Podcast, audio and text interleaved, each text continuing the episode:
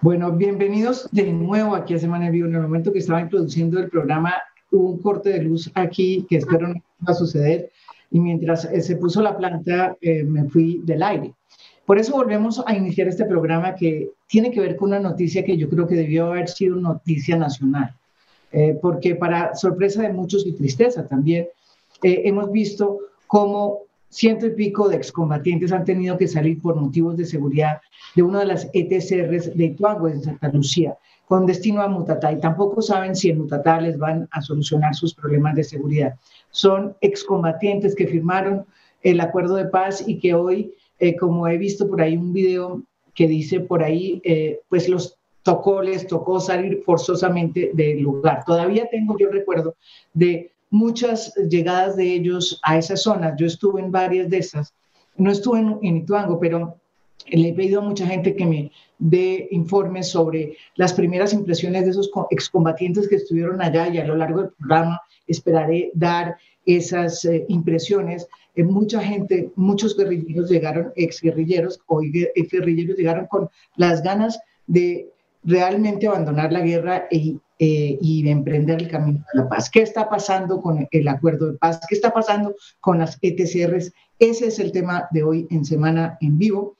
Y por eso los invitados. Y qué pena todo lo que nos ha pasado hoy, porque ha sido medio estrambótico todo, pero creo que el problema de la luz es grave en todo Bogotá, por lo menos en esta zona de Bogotá. El doctor Emilio Archila, primero que todo, bienvenido aquí a Semana en Vivo. Muchas gracias, María Jimena. Eh, un saludo a Pastor, al ministro Cristo, a mi compañero de trabajo, eh, el doctor Stapper. Eh, consejero presidencial para la estabilización y la consolidación. También está Pastor Alape, que es el delegado del partido FARC, el Consejo Nacional de Reincorporación. Bienvenido. Ah, tampoco ve. ¿Dónde está usted? No lo oímos. No lo estamos oyendo, pastor. Eh, gracias, María Jimena. No sé si aquí ya me escuchan. Ya eh, no estamos mal. Sí. Y, pero ah, eh, diríamos con el gobierno, el doctor Andrés Stapper, el doctor Emilio Archila y por supuesto también al pero en la construcción del acuerdo de paz a Juan Fernando Cristo. Y bueno, gracias por la invitación al programa y el interés de clarificarle al país qué es lo que nos está ocurriendo y sobre todo a expresar nuestra voluntad de seguir trabajando en la construcción de paz, a pesar del exterminio que estamos siendo víctimas. Bueno, y también está Juan Fernando Cristo, em, quien eh, fue no solamente el ministro del Interior en el momento de la firma de paz, sino una persona que estuvo a lo largo de toda la negociación eh, de ese eh, difícil, complejo y arduo proceso que terminó con la firma de un tratado. Bienvenido aquí, Juan Fernando Cristo. Buenas noches, María Jimena. Muchas gracias. Un saludo a usted, un saludo a Emilio Archila, a Andrés Stapper, a, Pastor Álape. Encantado y muchas gracias por la invitación. Aquí listos para el intercambio de ideas sobre la paz. Sí. Y también está Andrés Stapper, director de la Agencia para la Reincorporación y Normalización. Bienvenido, Andrés. María Jimena, un gusto. Doctor Juan Fernando Cristo, pastor, eh, hemos estado en contacto muy allegado en estos tiempos y al consejero Emilio José Archila, un gusto esta noche.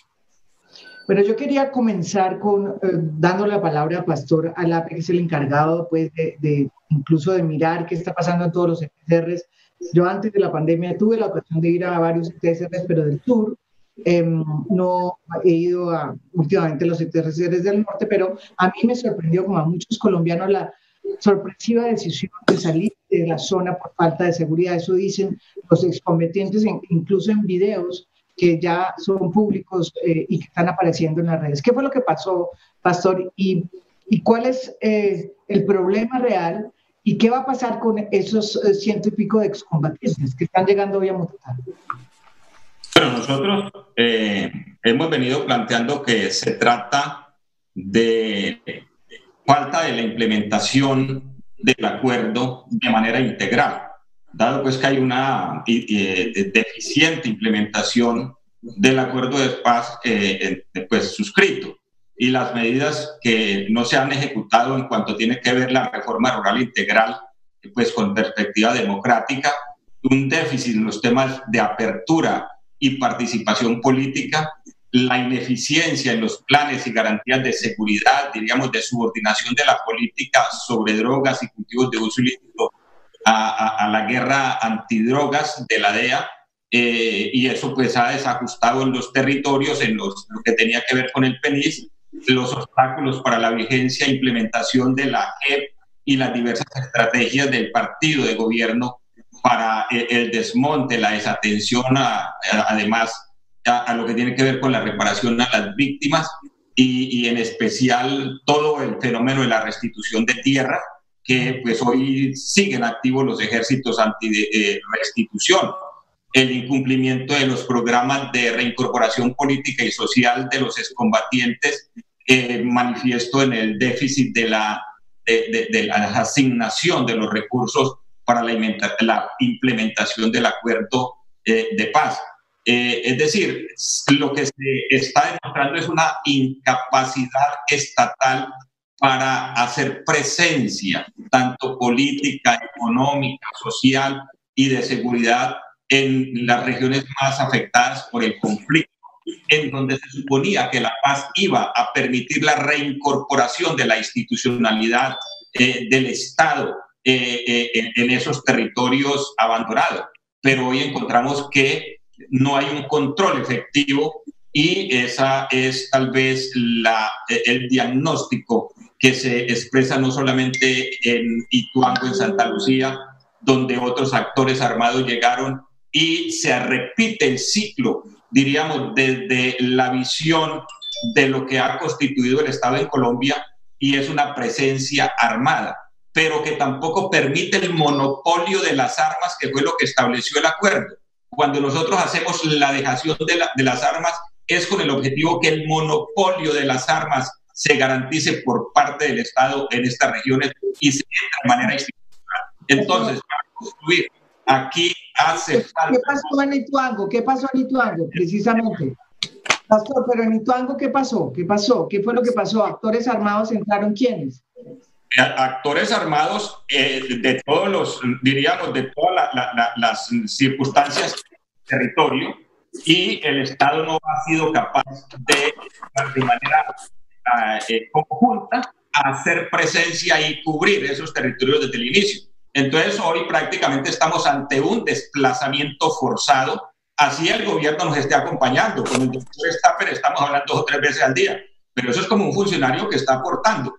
Pero la responsabilidad del Estado aquí fracasa porque no le garantiza a sus ciudadanos la permanencia en su territorio. Por eso esto se trata de un desplazamiento forzado en el que el Estado está quedando en entredicho y eso implica que tengamos que hacer los ajustes institucionales para en la construcción de paz poder generar la esperanza de, en cuanto a poder eh, garantizar todos los derechos a los ciudadanos en Colombia, que es lo que se trató en el acuerdo de paz. Eso es en concreto que nos ha pasado. Ustedes están diciendo que es un desplazamiento forzado, no voluntario. Eso, claro.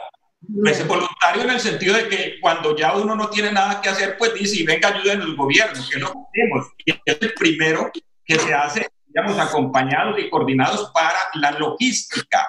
Pero en el fondo estos ciudadanos no se van de Santa Lucía porque un día dijeron, no, es mejor, es mejor vivir en Mutatá. No, estuvimos buscando en toda Antioquia, acompañados efectivamente con la ARN, eh, desde el mes de, duramos tres meses buscando eh, predios y hasta que con el apoyo de la gobernación de Antioquia definimos ubicarnos en Mutatá donde además las autoridades nos reciben y diremos todas las autoridades, porque tanto el Consejo Municipal, organizaciones sociales, empresarios dijeron, bienvenidos aquí.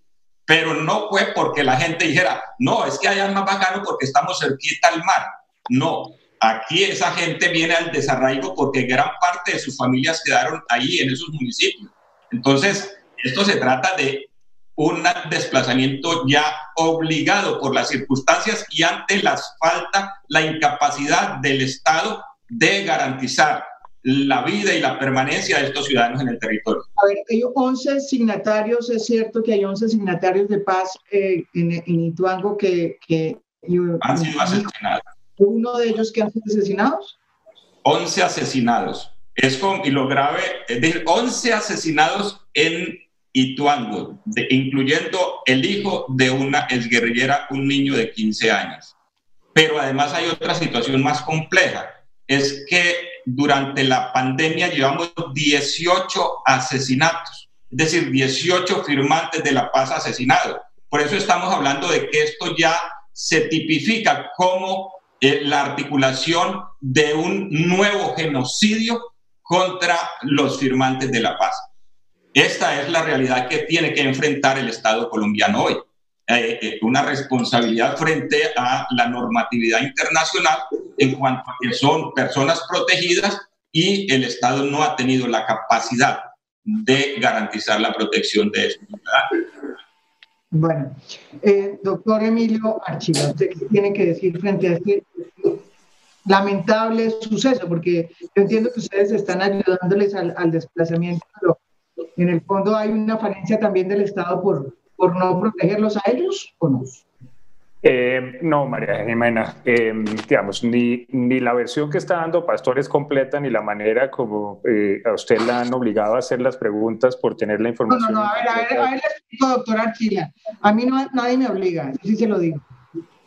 No me puede me obligan a hacer las preguntas, no. No, digo, de la información. A usted y usted me tiene que respetar a mí, ni más faltaba, doctor Archila. Tiene, tiene toda la razón. No, pero usted no me puede decir que a mí me obliga a nadie a hacer ninguna pregunta ni ni respuesta.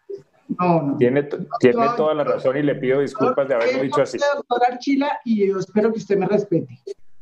Eh, tiene toda la razón María Jimena y vuelvo y le digo que le pido disculpas de haberlo dicho así.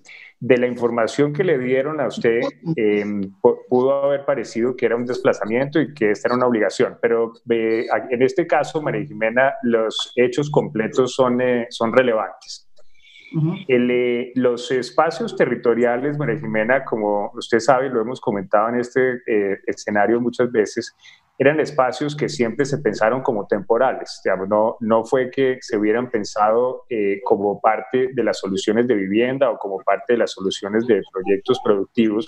Esos eran espacios que se pensaron para que fueran muy temporales en el proceso de dejación de armas. Después de eso, María Jimena eh, se prolongaron por dos años y esos dos años iban a terminar en agosto del año pasado. Eh, nosotros desde noviembre del año antepasado empezamos a hacer un estudio no solamente de este, sino de todos los espacios territoriales para mirar cuáles de esos tenían unas condiciones que permitieran que los utilizáramos o como parte de sus proyectos productivos como parte de sus, eh, de sus viviendas. Ese es un análisis que se hizo eh, con mucho cuidado y se hizo obviamente de cara al componente FARC. Eh, cuando tuvimos los resultados, esto pudo haber sido en noviembre del año antepasado, lo compartimos en el CNR con Pastor, lo compartimos con, eh, con Ernesto y algunos de esos espacios territoriales, eh, nuestra recomendación era que eh, se mudaran, entre otras, por razones de seguridad. Algunos distintos los estamos recomendando porque estaban en sitios en que no pueden habitar ni tener proyectos productivos nadie porque están en la mitad de un parque natural y cosas de este, de este estilo.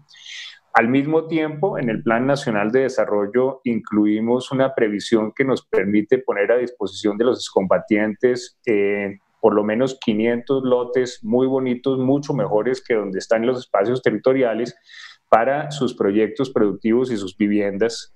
En el caso específico de Santa Lucía, lo mismo que los demás, el doctor Andrés y Pastor fueron cada uno de esos espacios contándoles cuáles eran nuestras conclusiones y en aquellos eventos en donde nuestra recomendación era moverse, esa fue nuestra sugerencia. Originalmente la gente en Santa Lucía consideró que eh, no querían eh, hacer ese, eh, ese traslado por razones de, de ellos y en esa medida, de acuerdo con las directrices del presidente, seguimos otorgando la seguridad al espacio territorial. Y este punto, María Jimena, eh, es importante porque eh, la inseguridad no se, no se estaba dando y no se está dando al interior del espacio territorial. Eh, al interior de ese espacio territorial no ha habido afectaciones ni ha habido secuestros. los tristes, porque deberían ser cero, no debería haber ninguno, homicidios que se han presentado, se han presentado por fuera del espacio territorial en condiciones de inseguridad que son generales al resto de la población, porque ahí confluyen tres grupos de narcotraficantes que están queriendo quedarse con ese, con ese corredor. Ahora, eh, em, más o menos hace, como lo mencionaba, eh, como lo mencionaba Pastor, hace más o menos unos cuatro meses, finalmente nuestras razones fueron escuchadas y concluimos que conjuntamente íbamos a dar ese, ese traslado. En este caso, el nivel de coordinación que ha habido entre las autoridades para poder que esto se haga ordenadamente, que se haga juiciosamente, que se haga seguro, ha sido impecable. Hemos tenido la participación de varios ministerios, el Ministerio de Defensa, el Ministerio del Interior, eh, el Ministerio de Vivienda, el Ministerio de, de Comunicaciones, Hemos estado trabajando con la gobernación de una manera supremamente articulada. Hemos trabajado con los dos alcaldes, eh, con los dos alcaldes que, eh, que, están involucrados, tanto el alcalde del sitio donde se están yendo como la alcaldesa, que dicho sea de paso es un fenómeno de, de, mujer de un gran liderazgo, como la alcaldesa de donde van a ser, eh, donde van a ser recibidos.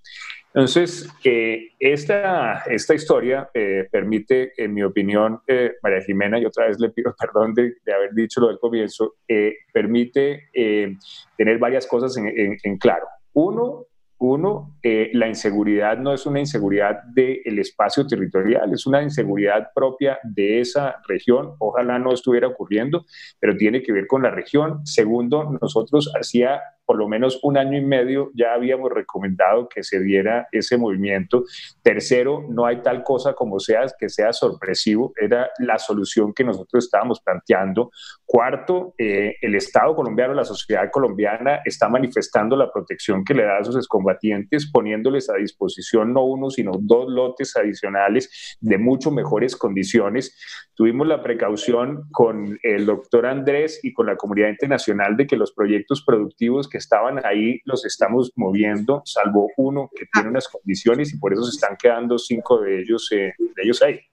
Entonces, eh, lo que, sí señora, eh, lo, que, lo que no está viendo aquí, lo que no está viendo es que eh, exista una sorpresa o exista un abandono de parte del Estado, existe el reconocimiento de que en esa región es mejor no tener 100 excombatientes y la mayor diligencia de parte de no solamente las autoridades del orden nacional, sino el departamento, el municipio, la cooperación internacional e inclusive eh, la misión de verificación que nos ha acompañado en esto para que esta circunstancia se haga en, dentro de absolutamente todos los protocolos.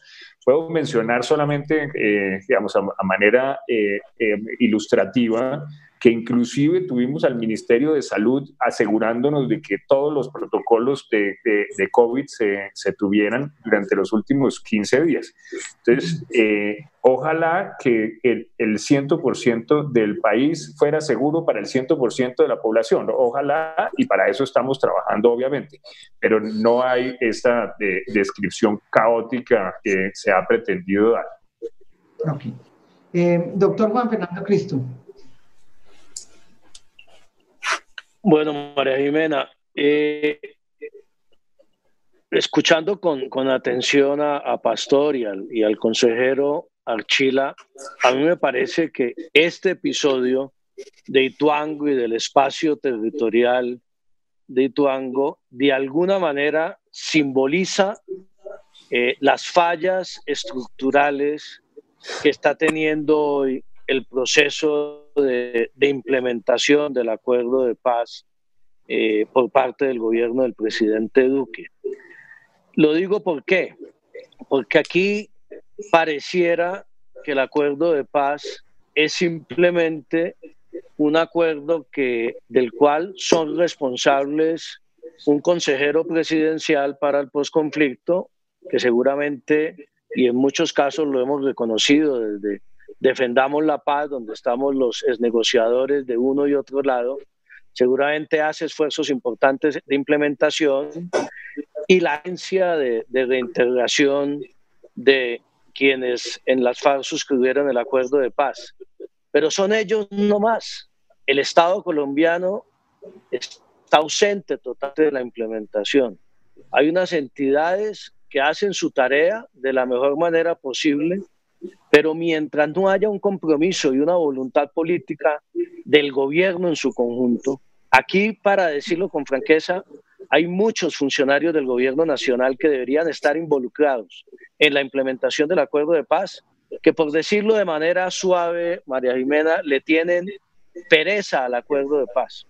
No, no, no vayamos más allá. Y entonces lo que está pasando es que, por un lado, el acuerdo de paz es una responsabilidad de unos pocos funcionarios del Estado colombiano que no alcanzan por su tarea a, abarcar la integralidad, como lo decía Pastor, de la implementación del acuerdo de paz. Y por otro lado, el gobierno del presidente Duque sigue teniendo una visión reduccionista de lo que es un acuerdo de paz en Colombia.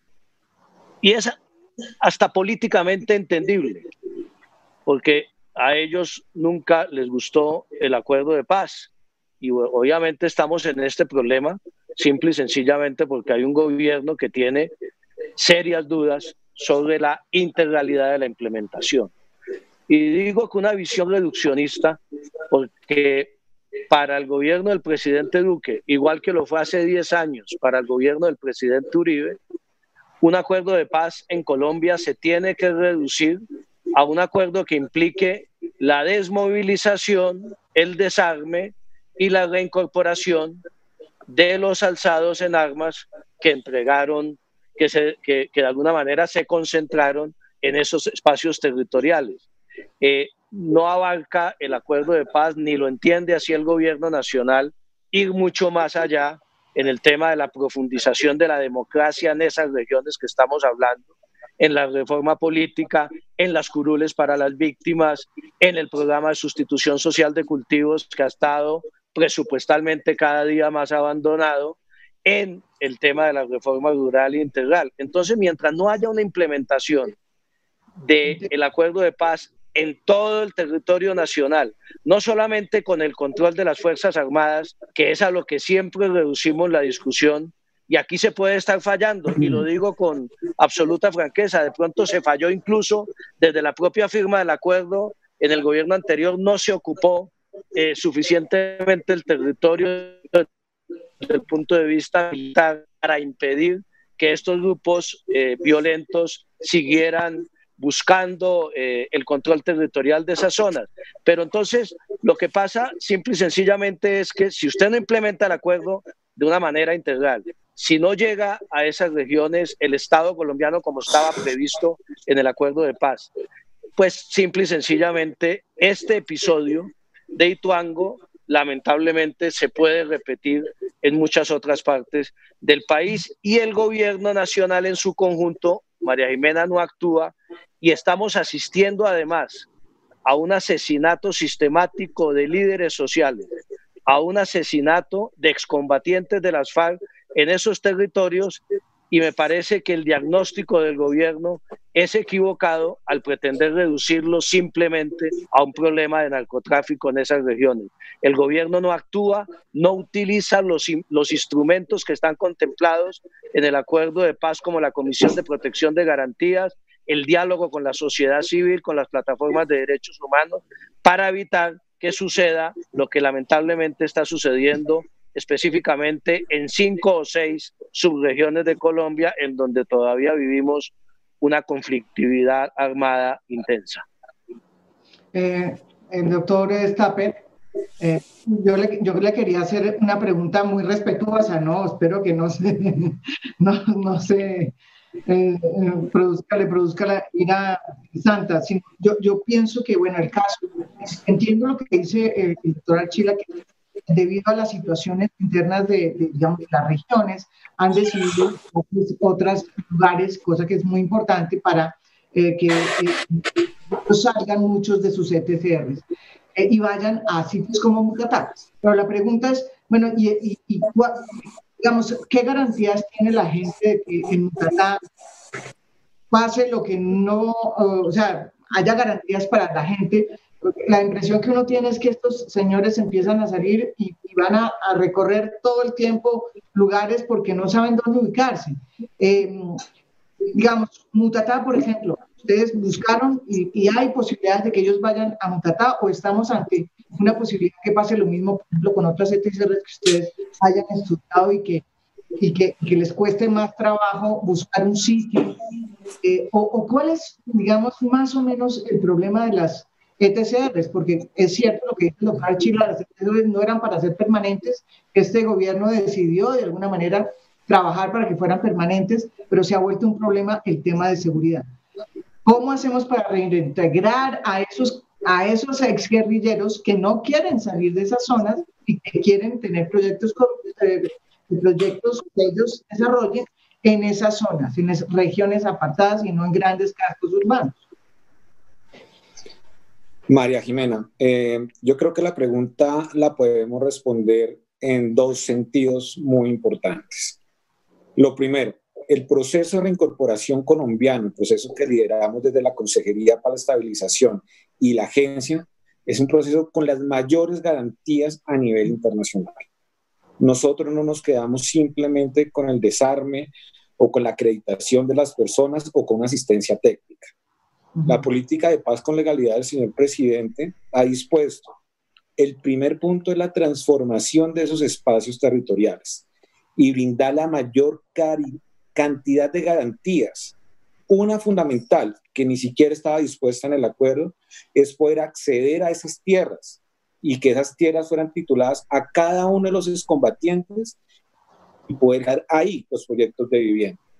Específicamente en el caso de Ituango, una acción rápida del Estado fue acceder al arrendamiento y ya desde la semana pasada comenzamos todo el proceso de compra de esos dos predios, de esas 137 hectáreas, con los equipos de topógrafos, de la mano con la Agencia Nacional de Tierras, para que con los recursos dispuestos por el, por el gobierno podamos acceder a esa compra.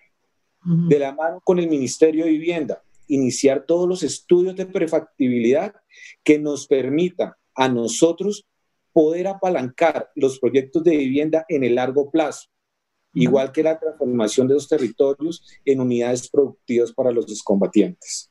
Esto lo que estamos haciendo es convertir una figura, como lo decía muy bien el consejero, una figura de carácter transitorio en algo permanente que genere el arraigo a la legalidad, con las garantías de seguridad alrededor de ese municipio.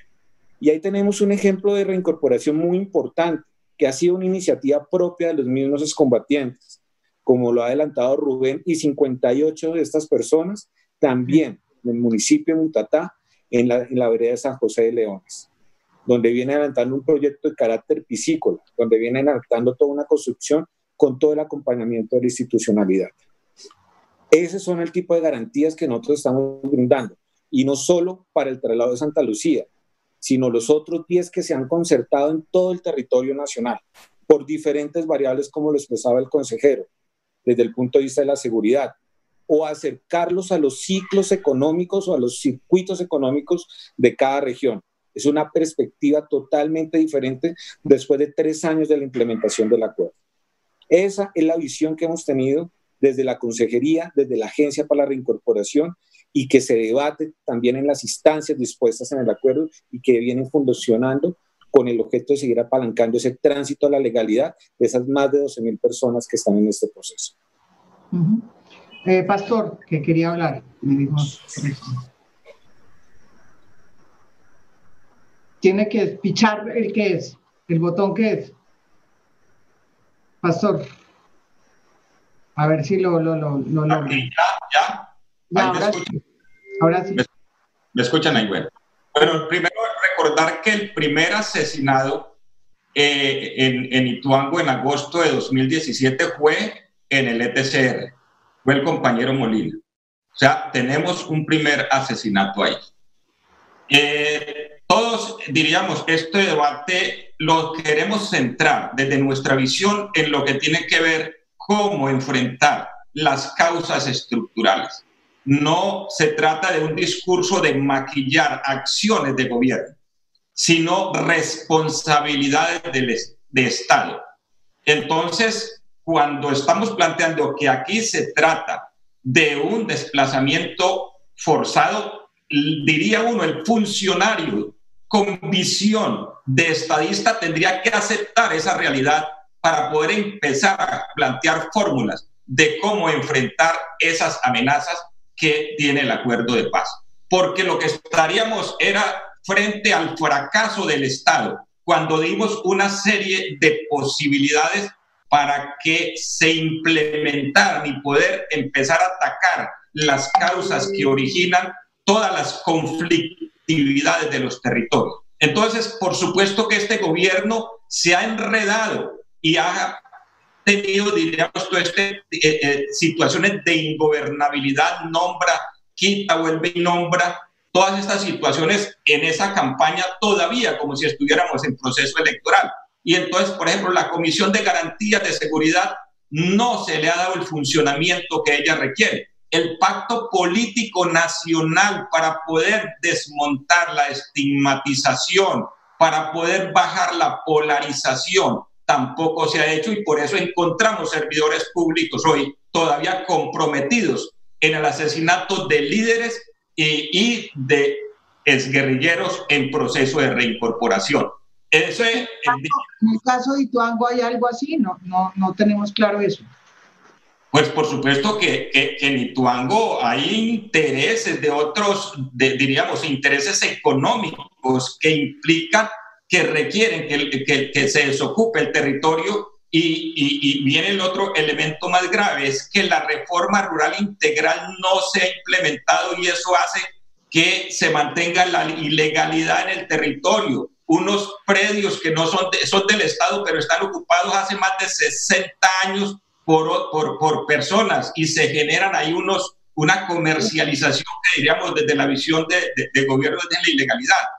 Entonces, esa es la realidad a la que estamos enfrentando. Y por eso yo creo que las palabras del doctor Archila son claras, ¿sí? Aquí eh, se, se hizo un acuerdo entre nosotros, pero no un acuerdo, vuelvo y repito, porque los muchachos dijeron, nos vamos porque aquí hace más frío y allá en Mutatá es más caluroso. Llegamos a ese acuerdo porque no había más que hacer ante las últimas amenazas y lo declaramos ante el Consejo Nacional eh, ante el Consejo de, Reincorporación. Aquí amenazaron a los líderes, se van o se van, la fuerza pública tiene que salir o se van ustedes. Y en eso terminamos. O sea, la incapacidad del Estado de funcionar allá. Y vuelvo y repito, no es presencia militar.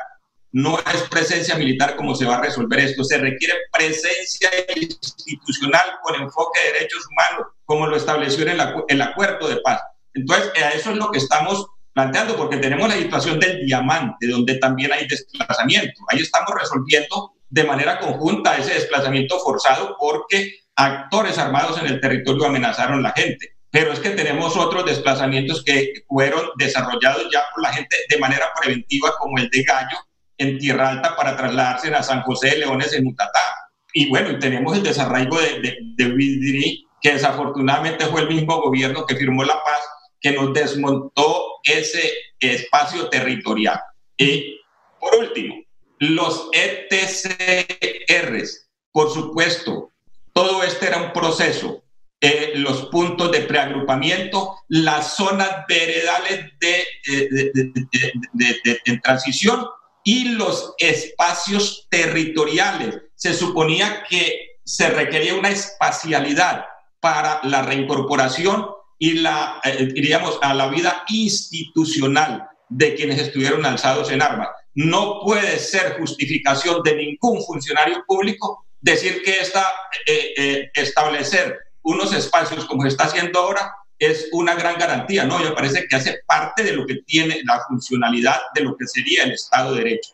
Garantizar la espacialidad para la construcción de paz pero eso tiene que estar integrado a lo que plantea el acuerdo, tanto en el punto uno como en la reforma rural integral, las garantías, en el punto las garantías políticas para las diversas fuerzas de oposición y el punto cuatro, el combate contra las drogas de uso ilícito, pero de manera efectiva, no repetir el fracaso, las políticas fracasadas que ha vivido Colombia frente a la lucha antidrogas, donde hay otros intereses multinacionales, diríamos, que repasan la capacidad de Estado. Entonces, el resto es engañarnos. Y uno, pues, le da tristeza ver al funcionario público echando un discurso que uno después dice, cuando me lo encuentro dentro de tres años, me voy a reír y decirle, no te da vergüenza decir mentiras frente a la radio, frente a los micrófonos, frente a las cámaras, porque son políticas que están comprobadas que son fracasadas. Y la construcción de paz implica esto, María Jiménez. Implica hablarnos con realidad y con responsabilidad para la construcción de país. Y es lo que estamos tratando de hacer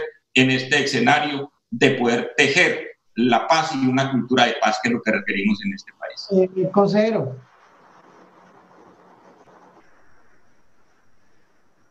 Muchas gracias, María Jimena. Eh, digamos, yo, yo, creo que, digamos, en, en, un escenario como el que estamos debe ser relativamente fácil eh, si uno no si, no es un tema de, digamos, de política, política, sino de la voluntad que tenemos todos de que esto salga bien, eh, hay un elemento que en el discurso eh, es importante incluir y es los tiempos. Y, los tiempos son, eh, son relevantes. cuando nosotros llegamos al gobierno, María Jimena, todo el proceso de reincorporación parecía como que se, fuera a acabar en dos años. Y esto le consta a Pastor.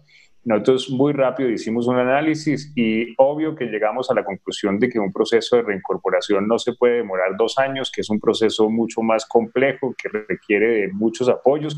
Y por eso hemos dado todas las garantías para que, eh, para que se pueda cursar ese proceso, pero eh, darle todo lo que se necesita en todos los aspectos de la vida personal, familiar y social a 15 mil familias, eh, esto estamos hablando de alrededor de 55 mil colombianos, eh, eso no es algo que ocurra en, eh, en 20 meses.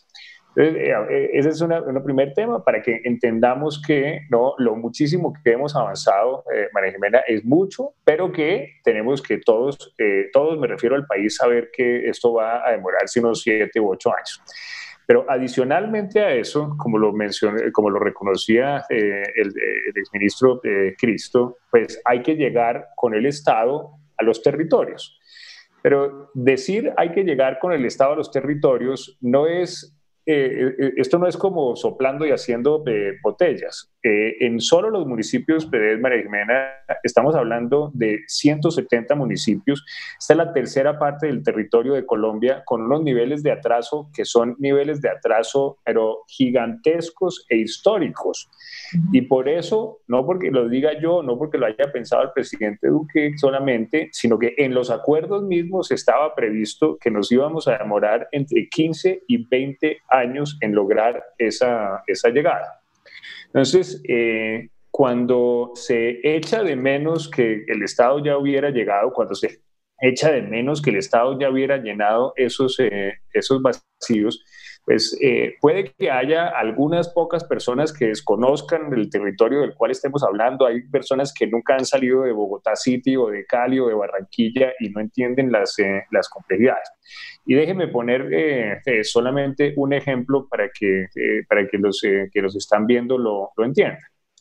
Colombia tiene en uno solo de los temas, en uno solo de los temas, Colombia tiene en promedio cobertura de agua del 98%. Eso es como vivir en Europa, eh, porque la mayoría de los colombianos vivimos en las ciudades y en las ciudades es el 100%. Cuando uno eh, habla de las zonas rurales, el promedio de cobertura es solamente el 40%. Entonces ahí ya Colombia es como un país africano promedio. Pero cuando hablamos de los 170 municipios, la cobertura es solamente del 10%.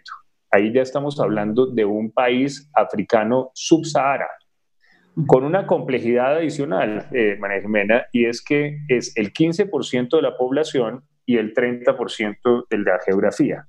Luego, esa dispersión hace que sea terriblemente difícil y costoso llegar, razón por la cual la planeación juiciosa que tiene el ministro Malagón, que está comprometido, casado, metido de cabeza con el cumplimiento de esa parte del acuerdo, es que vamos a lograr la cobertura del 98% en el 2031.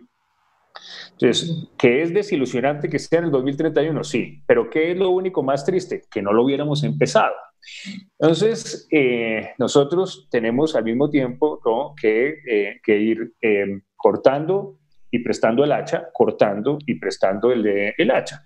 El proceso de reincorporación lo vamos a sacar adelante, vamos a, seguir eh, dándoles apoyos, vamos a lograr que sean más del 85% de los que hoy en día están en el sistema de salud, vamos a lograr que sean más del 85% que, que son los que hoy en día están en el sistema de pensiones, vamos a seguirle garantizando al 100% de ellos un apoyo eh, financiero, vamos a lograr que la totalidad de, de ellos estén con un eh, sistema de ingreso, eh, de, ingreso eh, estable, pero no podemos pretender que el Estado llegue a los territorios en tres años. E, eso simplemente no, no, hace, ningún, hace ningún sentido. Claro, no, eso, eso, eso, eso queda claro y desde luego el problema que no hay Estado es, desde, es casi estructural, histórico en Colombia. Pero en el caso del acuerdo de paz, el acuerdo de paz precisamente se hizo por eso, porque no hay presencia del Estado, porque había que implementar eh, el Estado en esas regiones, pero la gran pregunta que yo le, hago eh, es, bueno, ustedes están haciendo su trabajo, pero resulta que hay un deterioro por X o Y razón, deterioro, porque sí hay un deterioro de la eh, situación en las regiones, ¿sí? Seguridad, inseguridad. En el caso de los 11 muertos asesinados en la zona de Ituango, uno de ellos sí en una em, zona del ETCR, o sea, es una, es una eh, pregunta que nos hacemos mucho, o sea, que yo entiendo que usted haga su labor, se lo entiendo, pero hay un problema de seguridad y de asesinatos a excombatientes que infortunadamente le ha tocado a usted frente a. Eh, ¿Qué puede decir usted frente a ese tema tan lamentable? Porque si es, lamentable. Con gusto, María Jimena. Eh, y yo eh, puedo decir varias cosas. Eh, la primera es que este no es un tema que para la administración del presidente Duque sea un tema secundario. Este es un tema de la mayor y absoluta prioridad. Y ahorita les voy a explicar por qué. Lo segundo es que quienes han pretendido decir que en esos homicidios existe negligencia o algún nivel de participación de entidades del Estado, son unos mentirosos irresponsables. Entonces, ¿qué es lo que no ha sucedido aquí? No ha sucedido que haya ni una vista gorda de parte del gobierno, ni que haya habido ningún nivel de complicidad, y quienes dicen eso son unos mentirosos y unos eh, irresponsables. ¿Qué hemos, eh, hemos eh, eh, hecho nosotros? Primero, el presidente pidió que a esto le diéramos el mayor nivel de prioridad. Ahí participamos en una mesa de análisis de las condiciones de seguridad de los combatientes, todas las entidades del Estado que tienen responsabilidad en seguridad.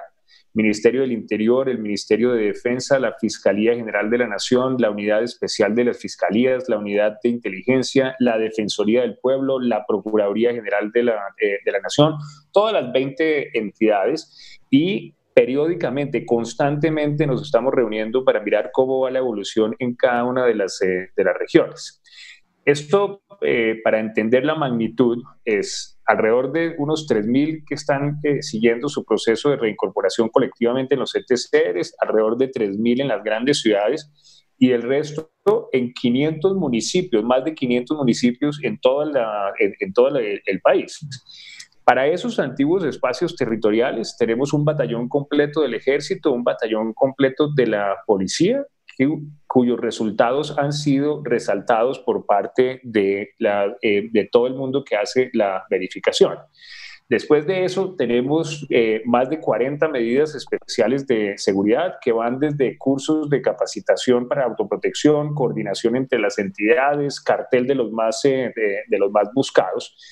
en cifras, María Jimena, en Colombia existe un policía por cada 500 colombianos. Nosotros, entre miembros de la policía y del ejército, tenemos un eh, miembro de la fuerza pública por cada 10, eh, excombatientes. Ahora, el contrafactual es muy, muy complejo porque lo que no sabemos es, si no fuera por esto, eh, cantidad de medidas, cómo habrían sido las, eh, las, cosas, pero vamos a seguir trabajando para incrementar las protecciones. Y un último punto que, que quisiera, eh, que quisiera resaltar. También es mentira que no haya habido una reacción de parte del Estado colombiano, no solamente del gobierno, sino del judicial. La unidad especial de la Fiscalía que se ocupa de los ataques en contra de excombatientes es en promedio 50% más efectiva que el resto de la, de la Fiscalía. Nosotros, de los casos emblemáticos, eh, María Jimena, dos de esos casos emblemáticos, la Fiscalía la resolvió uno en 45 días y uno en 60 días. Eso es como si es hay. Tenemos en este momento más de 25 sentencias en donde se condenan a los autores intelectuales y a los autores eh, materiales. Tenemos en este momento más de 25 órdenes de captura en contra de los autores intelectuales y 10 de esos están en, la cárcel. Tres de esos cayeron en esta época durante la pandemia. Cayó eh, Rambo, cayó El Contador, cayó eh, Azul. Ahora, cuando dicen qué es lo que está pasando, no en boca mía, no en boca del gobierno, en boca de la fiscalía. A la pregunta, ¿quién los está matando? Lo que ha dicho la fiscal Mancera es, los están matando los narcotraficantes. Más del 75% de esos homicidios son en eh, la víctima ha sido un hombre, la víctima estaba en una zona rural, estaba en una zona en donde había una disputa por un corredor del narcotráfico y fue a manos de, en su orden, las mal llamadas disidencias, el ELN, el clan del, del Golfo. Eh, Juan Fernando Cristo y después Pastor que quería hablar. Bueno, no, eh, María Jimena, a ver, varios comentarios alrededor de lo que aquí ha planteado el, consejero Archila. Yo, yo coincido con él en un tema que es fundamental y que todos los colombianos tenemos que entender. Y es que el acuerdo se pactó hasta el año 2030 precisamente porque el Estado colombiano entendía que la implementación de un acuerdo tan ambicioso no solamente para la reincorporación de la gente de las FARC, sino para la transformación de los territorios en donde se hizo, se definió los, los, 170 municipios de los PEDES, se iba a tomar más de un gobierno. Por eso se planteó el acuerdo a 12 años y se planteó el acuerdo, obviamente, en tres gobiernos consecutivos después de el gobierno del presidente Santos que suscribió el acuerdo. Luego, uno no podría estar, eh, no podría no coincidir con lo afirmado por el consejero Archila sobre la presencia en el territorio de 170 municipios que por eso precisamente los definimos con, con criterios objetivos que era a donde tenía que llegar el Estado colombiano si queríamos garantizar la no repetición del conflicto en esos 170 municipios que fueron históricamente no solamente los más abandonados por el Estado, sino también los más afectados por el conflicto. A mí, a mí lo que me sigue eh, preocupando, María Jimena, es que en esos municipios el deterioro de las condiciones objetivas en materia de conflicto armado es evidente es evidente el deterioro en los últimos meses y en los últimos, en los últimos años. Eh, nadie está diciendo tampoco que con la firma del acuerdo de paz esos municipios entraron en una etapa de pacificación total, sin lugar a dudas que no. Pero es evidente que en departamentos como el Cauca, en el Bajo Cauca antioqueño, en el Catatumbo, en el Pacífico nariñense, chocuano, en el Pacífico vallecaucano no tanto, se ha deteriorado la situación desde el punto de vista de la seguridad, no solamente para los excombatientes de las FARC, sino especialmente para los líderes sociales. Mire, María Jimena, el, el, informe de Naciones Unidas del Consejo de Seguridad ayer, que reconoce unos avances en materia de incorporación, en materia de implementación de, de PEDETS, que, que, sigue, que sigue faltando aún mucho, todos los embajadores en el Consejo de Seguridad, el propio informe de la misión de verificación, eso no es algo que esté señalando la oposición en Colombia, señalan su preocupación por el deterioro de esas condiciones, por el aumento del asesinato de líderes sociales y por lo que está sucediendo con los excombatientes de las FARC. Yo no soy de los que creo que eso se deba a una complicidad del Estado colombiano, ni del gobierno nacional, ni a una omisión. Eh, el Estado está haciendo unos esfuerzos, pero sin duda alguna son insuficientes. Y ahora, escuchando con atención al consejero Archila, eh, siguen cayendo en la misma equivocación. Uno no puede garantizar la protección de los líderes sociales en esos territorios sin la participación de los líderes sociales. Es que aquí decidieron abandonar la Comisión de Protección de Garantías. Aquí decidieron no entenderse con la sociedad civil en los territorios. Aquí decidieron no escuchar a las plataformas de derechos humanos, no entiendo por qué razón, y simplemente se reúnen unos funcionarios del gobierno a evaluar sin la participación de la comunidad lo que está pasando en esos sectores. Que el narcotráfico está asesinando líderes sociales, no me cabe la menor duda. Que la mafia de minería ilegal está asesinando líderes sociales, no me cabe la menor duda. En esos territorios, sin lugar a dudas. Pero esa, esa, no es, esa no es la única causa de esos asesinatos. Allá hay problemas con restitución de tierras, allá hay problemas con líderes comunales que defienden a, su gente. Allá hay problemas con defensores de, medioambientales. Entonces me parece que lo que le ha hecho falta al gobierno es utilizar los instrumentos que están contemplados en el acuerdo de paz. Por alguna razón que no me explico, no los utilizan allí. El espacio de la CECIBI es un espacio formal, o sea, aquí el gobierno decidió adoptar su política de paz con legalidad como si las FARC no existieran, como si las, los distintos instancias del acuerdo de paz no existieran, eh, simplemente unas decisiones unilaterales sin que participen las comunidades y participe la contraparte en el acuerdo que es las FARC a nivel de la CECIBI, que es una CECIBI que hoy en día no está funcionando para nada. Luego, luego para redondear, María Jimena, y, y me preocupa mucho que frente a ese tema asesinatos de líderes sociales y descombatientes siga el discurso del gobierno, pero eh, con todo el respeto con el consejero Archila, yo no veo que haya a nivel del Estado colombiano la prioridad que él está señalando. Puede ser prioridad de su oficina, pero yo veo con preocupación, María Jimena, que cada vez menos el Estado y el gobierno condenan los asesinatos de líderes sociales se nos está convirtiendo en, el, en un paisaje. ¿ah? Asesinan líderes sociales, y descombatientes y de los líderes sociales y de los líderes sociales también. Yo creo que se están presentando hechos tan seguidos que ya nos está pasando lo que pasaba hace 10 o 15 años con las tomas de poblaciones, con los asesinatos de soldados y policías, con los secuestros, que es que ya no generan noticia ni impacto ni para el gobierno ni para la sociedad colombiana y ese abandono de la gente en los territorios es lo que me parece más preocupante. Em, pastor, le quiere contestar a Emilio que le dijo que no era, que era, estaba mintiendo usted si decía que en los asesinatos había vinculación de agentes del Estado. Eso fue lo que se trató de decir o dijo. No sé.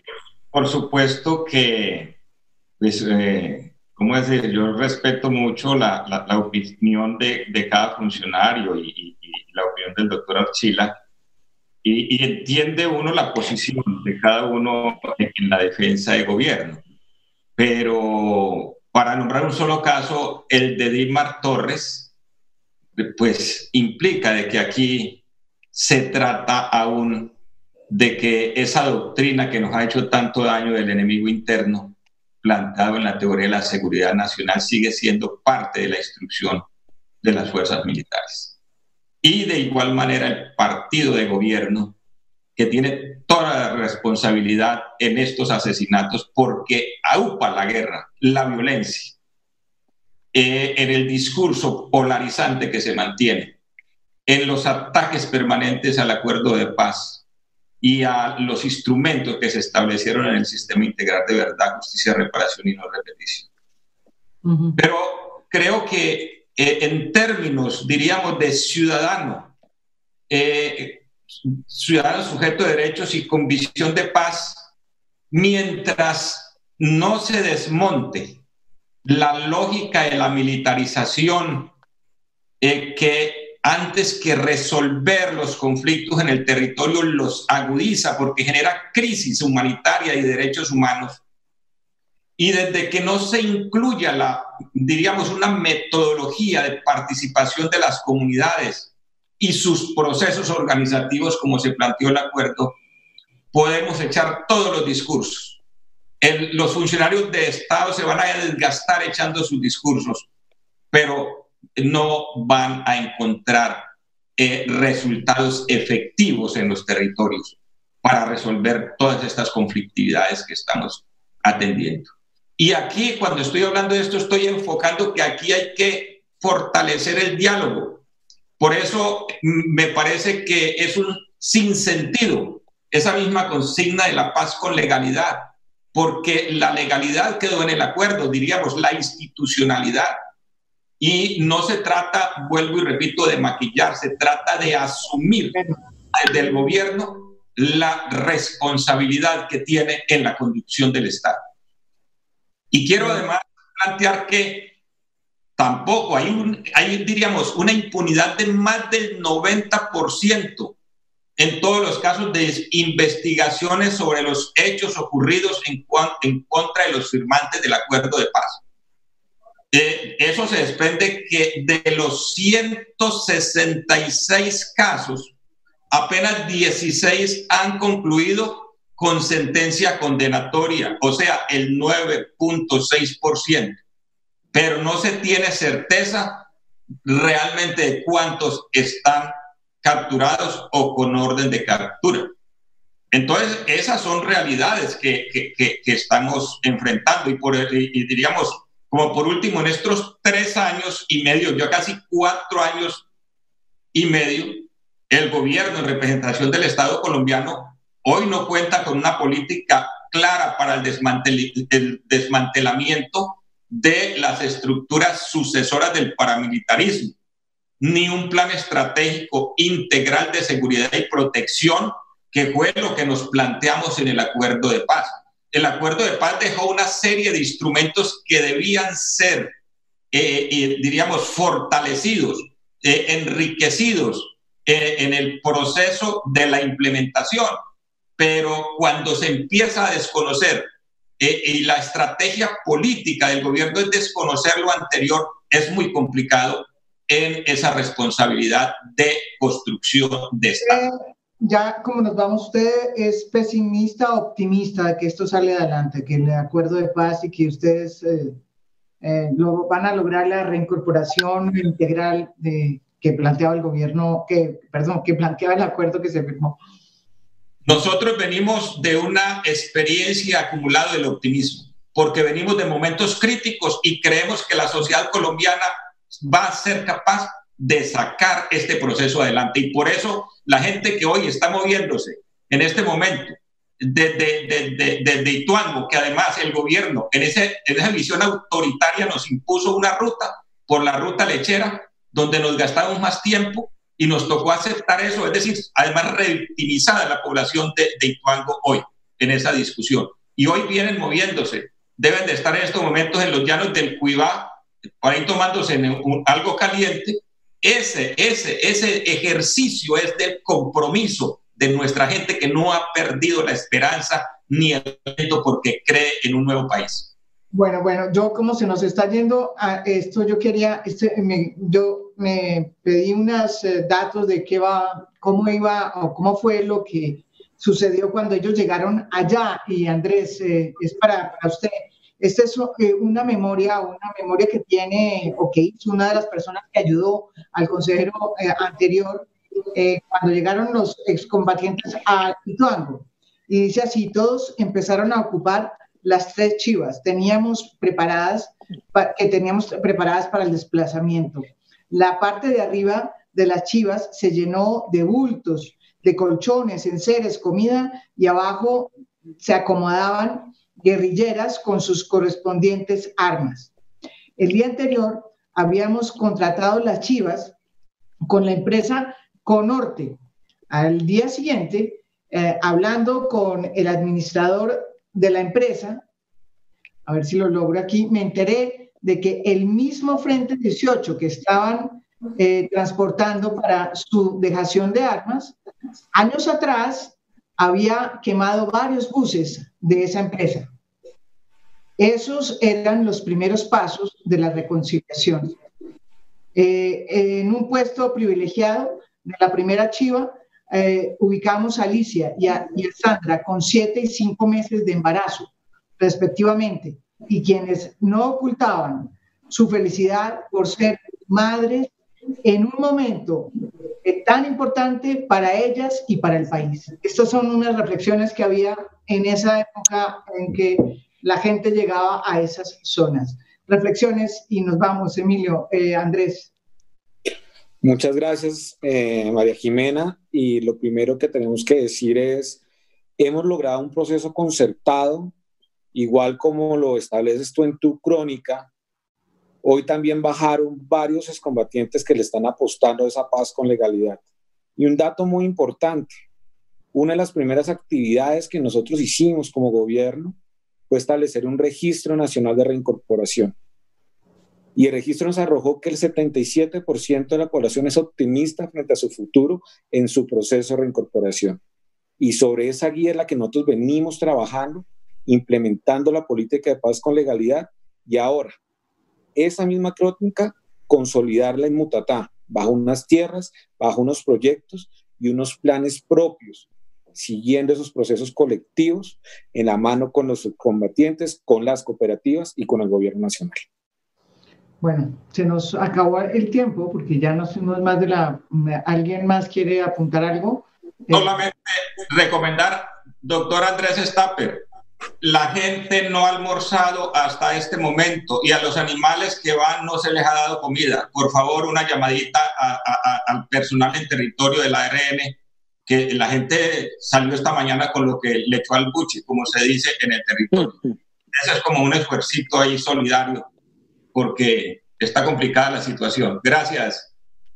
Bueno, lo que uno desearía es que estas personas que se trasladan a Mutatá pues puedan allá realizar, como dice eh, el consejero Archila y Andrés Tapper, eh, los proyectos productivos que no pudieron realizar en la zona de Santa Lucía.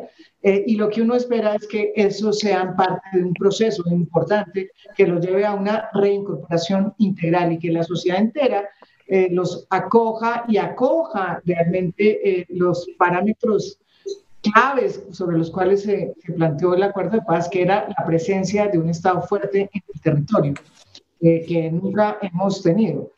yo creo que es muy importante, pero el gran temor que a uno le, le digamos, le, lo, cerca en estos momentos de pandemia, que no favorece para nada ni a los desarrollos democráticos, nada, no solamente aquí en, en el mundo, estamos ante un momento muy difícil de las instituciones, es que mientras que estemos en la pandemia muchas cosas pueden pasar y las cosas que venían ya mal en términos de seguridad pues se empeoren y empiece a haber muchos más eh, asesinatos, cosa que no queremos ni de líderes ni de excombatientes, porque recordemos que estas crónicas que se hicieron hace tan solo desde el 2016, esto es crónica 2016-2017, eh, pues son crónicas que, que cuando uno las ve y las lee, entiende que hubo mucha gente que sí le apostó a la paz. Ojalá que la paz, y entiendo que ustedes están aquí trabajando para eso, el doctor Emilio y el doctor Andrés, para eso. Uno desearía que hicieran mucho más, porque esto está muy difícil y muy complicado. María, María Jimena, 30, 30 segundos para, para, para, una sola reflexión escuchando a, a Pastor. Eh, ojalá, ojalá el consejero Archila y Andrés Stapper, que, que, vienen, así, vienen trabajando y haciendo su mejor esfuerzo, comprometieran a todo el gobierno en eso, pero sobre todo, yo creo que Pastor tiene razón en algo. Mientras desde el Partido Centro Democrático sigan disparándole a la paz, sigan cuestionando todo el tiempo, sigan anunciando proyectos de reforma a la JEP, sigan cuestionando a las FARC en su conjunto, eh, olvidándose que están desmovilizados, eso genera un clima, un clima en el país que se traduce también en los territorios, eh, que genera esa polarización y esos peligros para la seguridad de los líderes sociales y de los excombatientes. Yo creo que ahí, yo creo que si, si se logra que, que baje ese tono en contra de los acuerdos, planteando las reformas, ojalá el doctor Archila tuviera, tuviera éxito con el partido de gobierno para bajarle el tono y que pudiéramos trabajar todos para sacar adelante los acuerdos que su implementación va hasta el año 2030, no va hasta el 7 de agosto del 2022, sino hasta el año 2030. ¿Alguien quiere más? ¿Un minuto? Eh, doctor Archila, contestar. María Jimena, pues eh, no, agradecerle eh, a usted. Yo creo que estos escenarios son realmente importantes. Yo creo que, em, digamos, imperceptiblemente eh, eh, es evidente que durante estos 20 meses no, no solamente el gobierno, sino el liderazgo del presidente Duque y la sociedad colombiana hemos ido decantando lo importante que es afrontar tantos temas que están dentro de los acuerdos que debieron haberse afrontado con o sin acuerdos. Em, el, eh, eh, esto que, que hay, eh, que, que, que, sus seguidores pudieron ver hoy, es distintas maneras de cómo todos creemos que esto debe salir bien. Eh, y, a mí, eso realmente me empieza a parecer eh, importante. Yo entiendo los temas que son temas eh, políticos, etcétera, pero el país, el país está llegando a unidad en muchos temas. El PEDET es uno de esos, el catastro multipropósito es ese, el hecho de que tenemos que apoyar a los combatientes es ese. yo celebro que que estemos, eh, que estemos aquí, que estemos debatiendo, que siempre lo podamos hacer en estos eh, tonos tan, eh, tan constructivos. Y muchas gracias a todos los panelistas. Bueno, yo trato de... Muchas gracias. ¿Quiere Pastor hablar? no, solamente María Jimena, que muy importante este ejercicio porque es un ejercicio de la democracia. Es decir, podemos compartir, discutir y Estar de acuerdo, claro, de eso se trata. Muy agradecido. De eso se trata, sin ni más faltaba. Y doctor Emilio, acuérdense que a mí no me obligan a nada en ninguna pregunta. Yo sé, ya, pero ya, ya, le pedí perdón tres veces. Ya, gracias. Bueno, muchísimas gracias. Muchísimas más gracias y les y, y, y que ustedes yo creo que es importante que entiendan la, la, la, gran, el gran desafío que tenemos y que no se nos puede devolver, porque se nos devuelve a todos. Eh, y acordémonos que en pandemia los problemas se nos están agrandando. Hay que entender qué está pasando, entender las regiones. Muchísimas gracias. Eh, y el acuerdo de paz, eh, yo creo que sigue siendo un tema muy importante que no se puede olvidar. Muchísimas gracias por, esas, por esta, esta hora, esta hora larga.